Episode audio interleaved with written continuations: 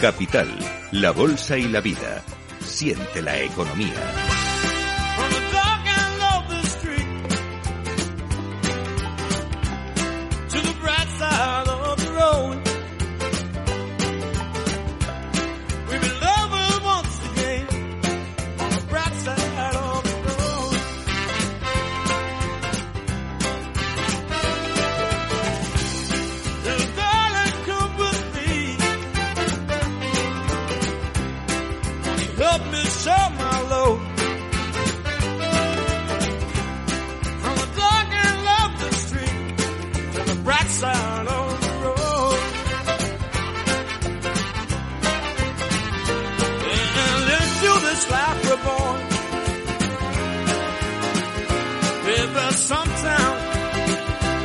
Some don't know why.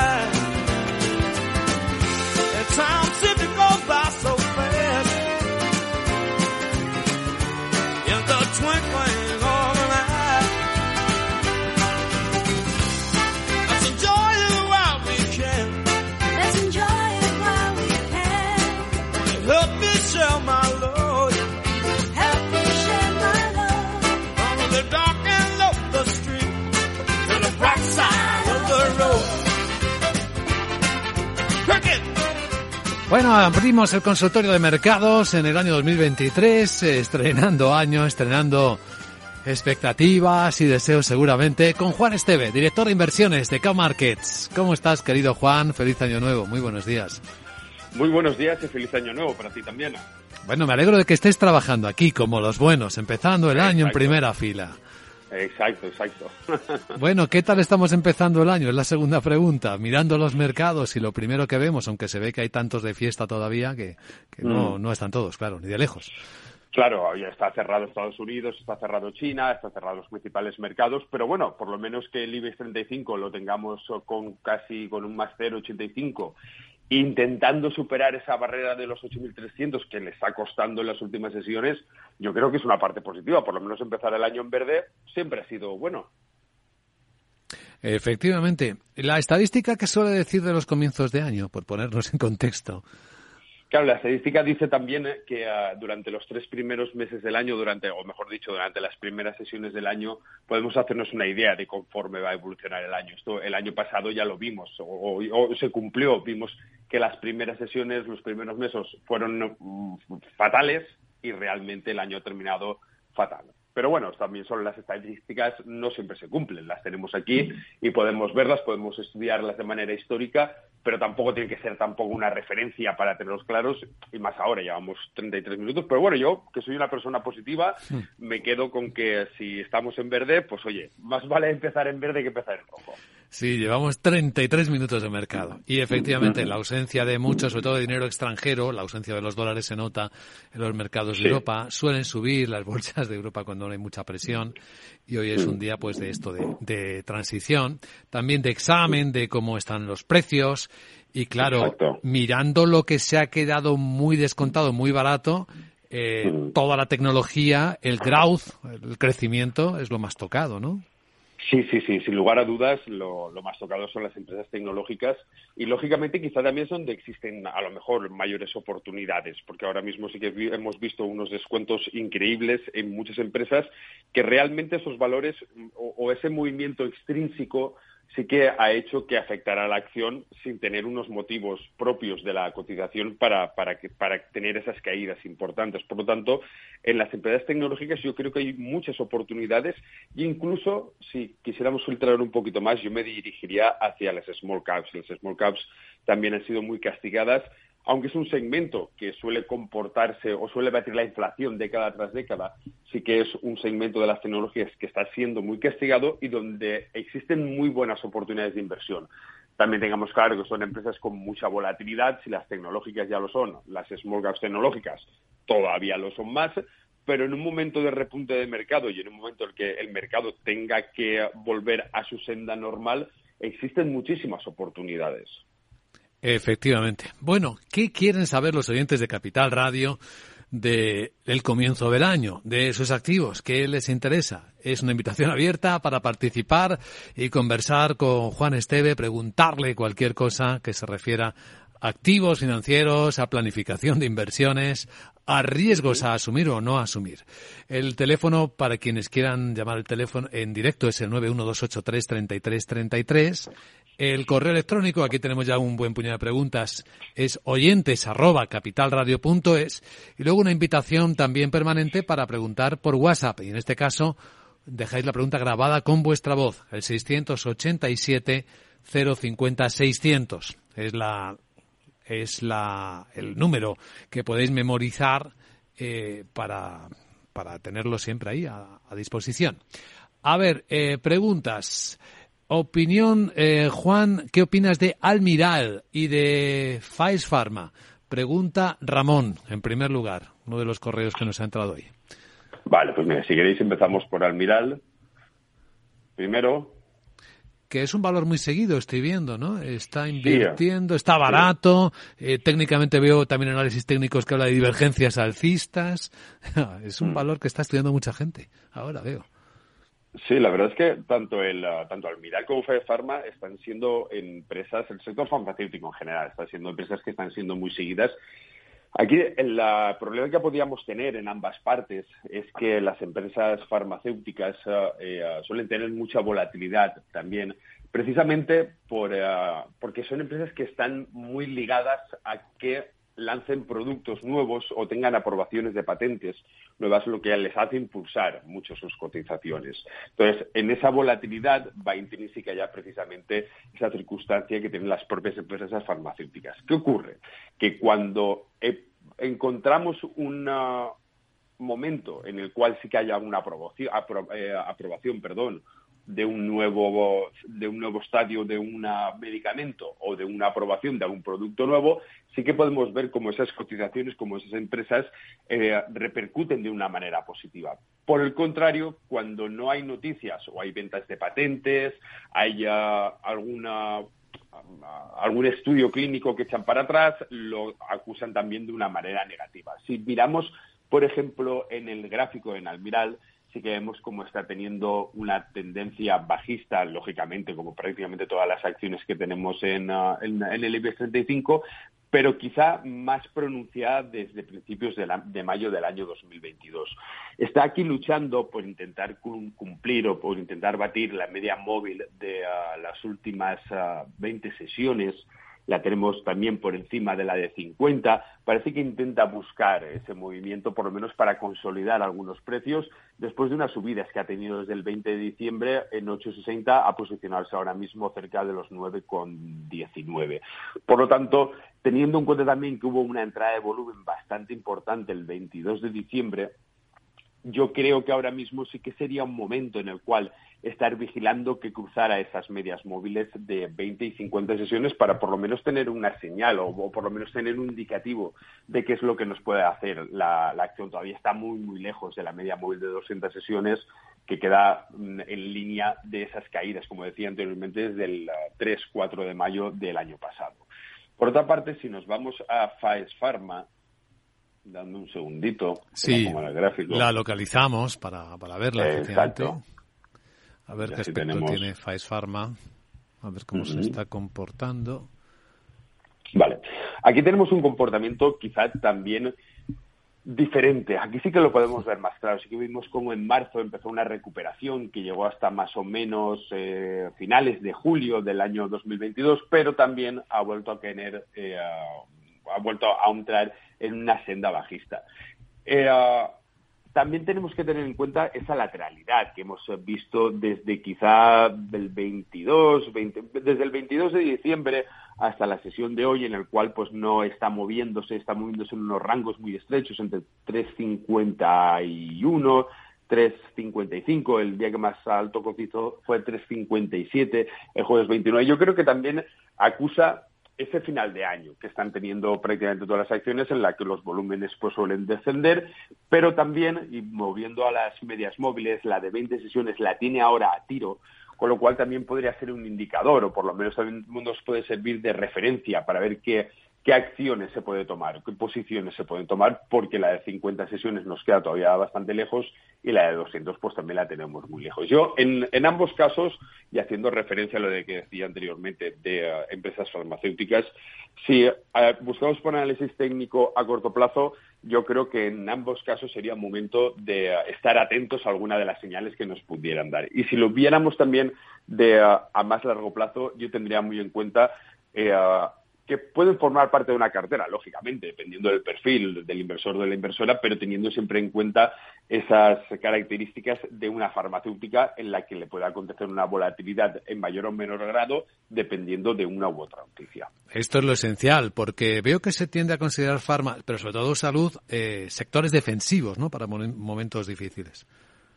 Claro, aquí sí que hay que tener en cuenta que en momentos de alta volatilidad o de, alta volatilidad, no, de alta inflación, el sector farmacéutico, el sector salud siempre ha sido un sector en el que ha sido cierto refugio para los inversores. Siempre ha sido una, una parte, intentar ponderar una parte de la cartera con este tipo de compañías para intentar estabilizar un poco esa cartera. Pero también hay que tener en cuenta, lógicamente, en qué parte de salud o en qué parte de farmacéuticas. Ahora hay que tener muy en cuenta que hay, hay ciertas compañías que han tenido que vender parte de las patentes de las vacunas de la COVID o, no han renovado y claro, todo eso los está afectando de una manera bastante eh, importante. Por lo tanto, yo creo que teniendo en cuenta ese nicho de, uh, uh, reserva dentro de la cartera, habría que estar muy atentos a esa volatilidad. Sí, yo quizás sí que me, encararía más a, si buscamos dentro del sector salud, empresas aseguradoras, creo que se pueden comportar mejor, ya que pueden tener menos volatilidad en momentos determinados. A, corto plazo me refiero, pero si viéramos a medio largo plazo, pues bueno, siempre dentro teniendo en cuenta ese perfil de riesgo y esa volatilidad que pueden tener, pues ya luego adaptarlas a la cartera de cada persona. Muy bien. Por cierto, antes de responder otras preguntas, ¿has visto que en prensa económica eh, se recoge que la banca de inversión prevé que vuelvan las salidas a bolsa este año, después de lo mal que fue el 2022, porque dice que hay mucha liquidez, sobre todo en la segunda mitad del año. ¿Tú lo crees? Sí, yo creo que sí. Yo creo que hay mucho interés de, uh, de empezar a volver a salir a bolsa el año pasado fue un año en el que las empresas que salieron pues no tuvieron la suerte, lógicamente, del mercado y existe mucho interés. Yo ahora mismo lo que yo sí que, ah, ah, estoy viendo de cara a, los inversores particulares, en cara de gestoras, o sea, lo que estoy viendo en, el mundo de la inversión es que existe el temor de conforme está el mercado, existe el temor de que el mercado no empiece a recuperar tan rápido como se crea, pero existe mucho interés en invertir. Es decir, todo el mundo o, mucha gente tenemos claro que existen esas oportunidades. Lógicamente, empresas cotizadas nuevas. Ahora, a, final, finales del año pasado, empezó, empezó a cotizar también una, una empresa relacionada, en, una empresa de energía solar, no recuerdo ahora mismo cuál era el nombre, que también ha tenido una, una, una atracción muy buena, ha tenido un comienzo de cotización muy buena en el BME Growth y eso significa que continúa habiendo ese interés inversor, pero falta encontrar aquellas oportunidades y aquellas nuevas salidas a bolsa, dependiendo lógicamente de la empresa. En estos momentos yo creo que puede, puede ser un buen interés y de cara al segundo periodo del año 2023, que lógicamente, o esperemos, el mercado ya se haya estabilizado, yo creo que el interés existe.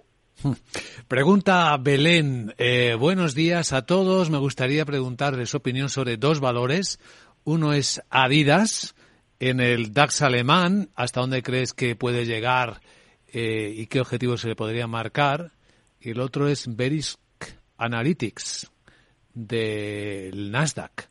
Bueno, ese ya lo veremos después. Empezamos por Adidas, si te parece. Empecemos por Adidas, que es más, lo tenemos más, más, más cerca.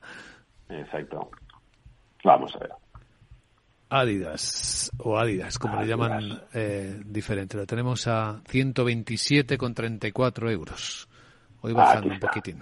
Sí, tiene una, una trayectoria bajista bastante importante. Nos remontaríamos hasta el 6 de agosto del año 2021 cuando empezó una caída bastante pronunciada con unos máximos cercanos a los 355,10 y ahora los tenemos en 127. Claro, aquí podemos tener mm, dos visiones diferentes. Hemos visto o estamos viendo, podemos ver en la gráfica una estabilidad, más o menos una estabilidad, una estabilización de la cotización allá por mediados del noviembre del año 2022. Pero aquí hay que tener en cuenta una cuestión importante, por lo menos en las empresas ligadas al consumo. Ahora mismo el tema de la inflación, que tengamos una alta inflación, está afectando lógicamente al poder adquisitivo de los consumidores. este tipo de empresas, podemos poner como ejemplo Adidas, podemos poner como ejemplo Inditex, podemos poner como ejemplo cualquier empresa eh, que esté ligada a ese consumo. Yo creo que se va a ver afectada, lógicamente, por esa eh, reducción del poder adquisitivo de los consumidores y más en una época navideña que es en la que se espera que este tipo de empresas tengan quizás un plus de ventas y por lo tanto un plus de beneficios.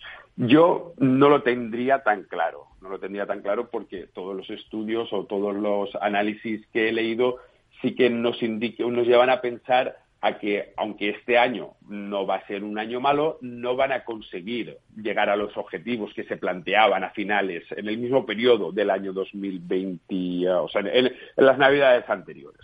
Por lo tanto, yo aquí consideraría cierta lateralidad hasta que no superara por lo menos los 135,48, que podría ser esos, uh, esa vela que marcó el 14 de noviembre y a través de la cual ha vuelto un escenario quizá un poco más bajista y lateral. Pero yo creo que por lo menos mientras no cruzara esa, esa resistencia en, en torno a los 130 y 136. En mí, yo creo que 136 podría ser un buen número por el, por el tema del número psicológico.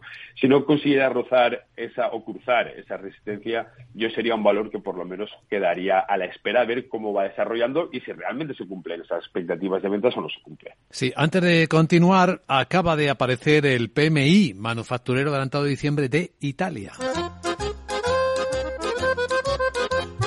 A ver, estábamos en contracción también en la industria italiana en el mes pasado y la expectativa es que se mantuviera más o menos. Y así ha sido. 48.4 lectura anterior, 48.5 el PMI manufacturero de Italia. En España ha sido 46.4, que apareció hace mm. aproximadamente media hora. Eh, era lo esperado, ¿no, Juan? Sí, sí, sí, esperábamos eso, 48, que se mantuviera. Yo creo que por lo menos, sacando la nota positiva de, este entorno, por lo menos que no vayamos a peor ya es algo. Ya, ya estamos siguiendo por lo menos por la línea de, de, no ir para atrás, sino intentar un poco ir para adelante. Sí. que es cierto que lo suyo sería que estuviéramos en 50, por lo menos en que ya no estuviéramos en, en esa contracción, pero que no vayamos para atrás también puede ser un dato por lo menos a tener en cuenta. Ahora nos falta la de, la Alemania, dentro de 10 minutos, ¿no? exacto, está a punto de, aparecer enseguida. Eh, en cuanto aparezca lo, comentamos, que es bastante importante. Mientras tanto, te dejo buscando, por si no lo habías visto antes, Verisk Analytics, que es por la que preguntaba también nuestro oyente, con V y acabado en K y cotiza en el Nasdaq. VRSK es su RIC. Lo vemos Verisk Analytics. Exacto, mientras lo buscas, escuchamos esto. Capital, la Bolsa y la Vida.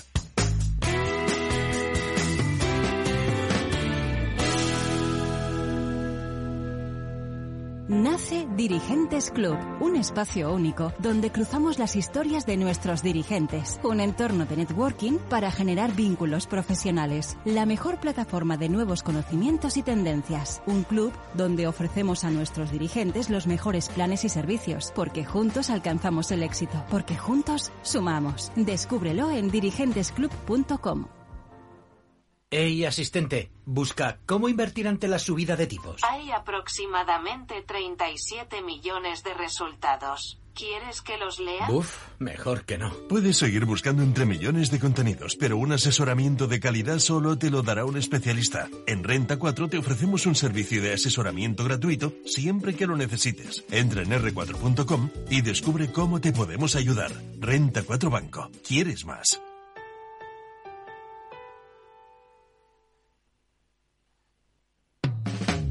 Capital, la Bolsa y la Vida.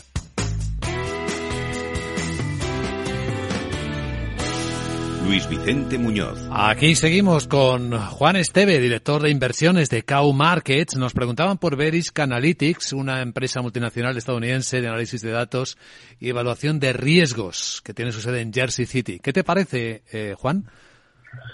Yo mirando el, mirándolo por dos partes, la parte del análisis técnico vemos una empresa que tiene muchísima volatilidad desde diciembre, desde 30 de diciembre del año 2021 hemos visto caídas, recuperaciones, caídas, o sea, es un diente de sierra bastante importante, en el cual sí que podríamos trazar una, una diagonal en la cual podríamos tener unos máximos en 206, otro máximo en 188, pero también teniendo en cuenta, he estado leyendo un análisis en el que le ponen precios objetivos por encima o como máximo cerca de los 200 dólares. Ahora mismo lo tenemos cotizando al último cierre en 177, teniendo en cuenta también que está por encima de la media móvil de 50 sesiones y muy cerca de la, de la de 20 sesiones, yo creo que ese precio objetivo máximo de 200, incluso hablan algunas casas de 195,36, el precio objetivo en consenso 195,36, estamos muy cerca. Yo creo que es una empresa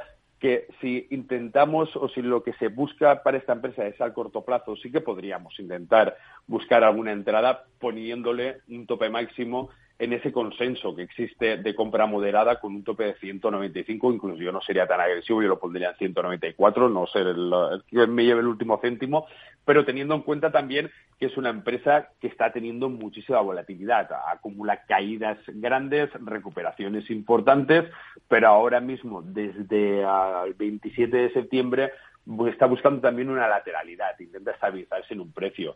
También, si nos vamos más, más para atrás, podemos ver que los niveles en los que estamos en los que está ahora cotizando serían en niveles de junio del año 2020.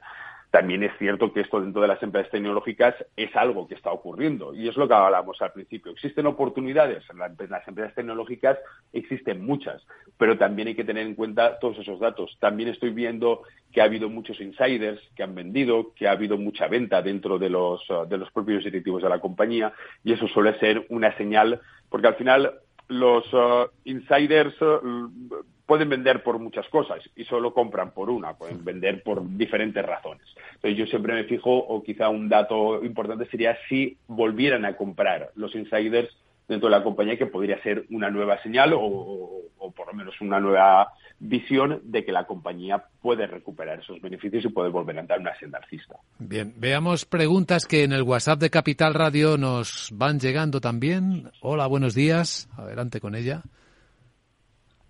¿Qué tal? Buenos días y feliz año. Igualmente. Eh, una pregunta para el analista. Tengo dos empresas con beneficios aproximadamente entre un 15 y un 20%. Me gustaría saber cuál es su opinión. Si merece la pena mantenerlas y hasta dónde o salirse de ellas. Una de ellas es Nagarro con el eh, ticket eh, N de Navarra a 9N y otra es Safran del mercado francés con el ticket Sevilla, Alemania, Francia. Muchas gracias por su información. Pues muchas gracias por su pregunta. ¿Qué te parecen, Juan? Pues vamos a buscar. Nagarro primero. Nagarro en primer lugar. A ver. Veamos. Nagarro. Interesante compañía, por cierto. Es una compañía que hemos tratado varias veces. Sí el gráfico no se me está cargando. Tampoco tiene mucha historia, ¿eh? por cierto. Comenzó a cotizar mm. en diciembre hace dos años, diciembre del año 2020. Sí sí, no, no, es una empresa muy jovencita, muy jovencita. Si está, a ver, yo en este caso, mm, con unas rentabilidades de un 15, un 20%, yo creo que lo suyo, primeramente, sería intentar plantear un stop dentro de esas cotizaciones, también dependiendo de cuál sea la operativa de este caballero, si es una operativa a medio, a medio plazo, a corto plazo, a largo plazo. Si es a corto o medio plazo, yo sí que me plantearía por lo menos poner un stop, también viendo, como estamos viendo en la gráfica, que desde ah, es lo mismo que podemos ver prácticamente en todas, que desde el 15 de diciembre hasta final de año suele haber cierta estabilización, no hay mucho movimiento en el mercado. Pero también es cierto que ahora mismo podríamos completar o podríamos marcar una resistencia en torno a los 120 ah, en torno a los 120 y tener un soporte que quizá este lo teníamos mucho más cercano en torno a los 109 por lo tanto, yo sí que sería aquí más precavido, no estaría mal quizá poner un stop en 109, por lo menos para asegurarnos, y si vemos que realmente la cotización cae por debajo de los 109, podernos plantear otra, otra entrada si realmente nos gusta esa compañía o poder pasar a otro valor. En el caso de Safran, dame un segundito. Sí, esta es una multinacional francesa de defensa y tecnología que no está lejos de los máximos del año, por cierto. Mm. Con lo de la guerra de Ucrania em, subió muchísimo. Safran. 117 euros y medio, veo la ah, cotización. Oís Correcto. Un 7% de subida en el año, ¿eh? Sí, sí, sí, es una compañía que se está comportando muy bien y las empresas, ah, las empresas de defensa, como es este de equipamiento aeronáutico, seguridad, son empresas que suelen comportarse muy bien en escenarios de ah, crisis bélicas como la que estamos teniendo y suelen tener mucha atracción hacia los inversores. Aquí lo que tendría en cuenta es lo que tú muy bien has comentado, está muy cerca de los máximos del año que los podríamos marcar mm, en 127,88 que los marcó en junio del no, perdón, del 21 Ah, no, pues mira, si nos vamos al 22, estamos por encima, podríamos estar por encima de los, uh, muy cerca de los máximos. Los máximos los marcó el 22 de diciembre y estábamos muy cerca de esta línea. Ahora, aquí hay una cuestión, o también si nos fuéramos a la escuela de, o, a los inversores que invierten en aquellas empresas que están marcando máximos, estaría muy cerca de hacerla. Pero yo aquí ah, volvería a hacer lo mismo que ah, hubiera hecho en Nagato. Si nosotros buscamos aquí un soporte o una resistencia, podríamos encontrar un soporte en los 115,26, está muy cerca del precio y sería no estaría mal poder poner aquí un stop. Repito, depende de la operativa. ¿eh? Yo aquí estoy hablando desde una perspectiva y a lo mejor el caballero tiene otra visión diferente. Pero teniendo en cuenta, si pudiéramos hacer esa operativa, no estaría mal poner un stop alrededor de los 115, ver si esa lateralidad realmente la cumple y si no llega a esos, a esos 115, dejar que la acción continúe, porque puede superar esos máximos del año pasado en los 120,04 y continuar una senda alcista, incluso si nos pudiéramos ir a los máximos bueno, máximos tampoco, pero a finales del año 2021 los que llegó a cotizar en 123. Es una empresa que puede tener tirón porque además lleva un impulso importante desde el 20 de septiembre del año, del año pasado, del 22. Pues vamos a despedirnos porque se nos acabó el tiempo precisamente con los datos de PMI de Francia y de Alemania. Y hay care cruz porque mejor de lo esperado.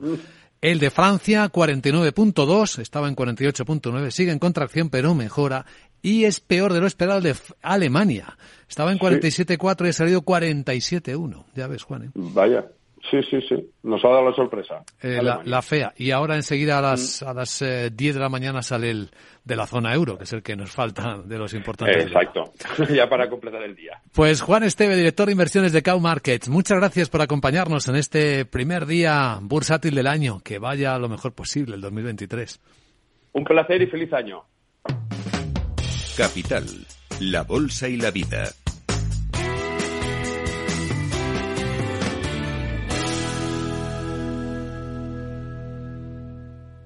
Para que esta Navidad salga todo perfecto, no hace falta tener a los Torres en casa cocinando. Basta con utilizar productos frescos de Hipercor y el supermercado del Corte Inglés. Como el más delicioso cordero lechal tierra de sabor, por medios o enteros, con cabeza o asadura por solo 17,95 euros el kilo. En tienda web y app. Hipercor y supermercado el Corte Inglés. Nos gusta la Navidad. Precios válidos en Península y Baleares. Para personas inquietas, Capital Radio. Frente a los impagos, vitamina D, la fórmula de información empresarial exclusiva de Informa para minimizar los riesgos y facilitar la toma de decisiones. Descubre Data Powered by Informa, la solución perfecta para tu negocio. Consulta al especialista en Informa.es.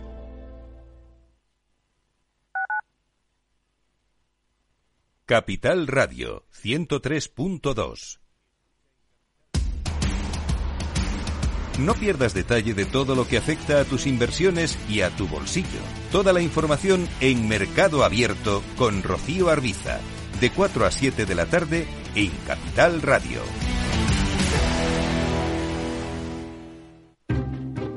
Inversión inmobiliaria acompaña al mercado inmobiliario en este nuevo ciclo. Todos los jueves de 10.30 a 13 horas, el inversor encontrará las claves para realizar su mejor inversión. La mañana de los jueves en Capital Radio tomamos el pulso al sector inmobiliario. Noticias, análisis de mercado y debates donde los protagonistas del sector podrán contar en primera persona los retos a los que se enfrenta el ladrillo. Inversión inmobiliaria pone la voz al sector inmobiliario. Aquí, en Capital Radio.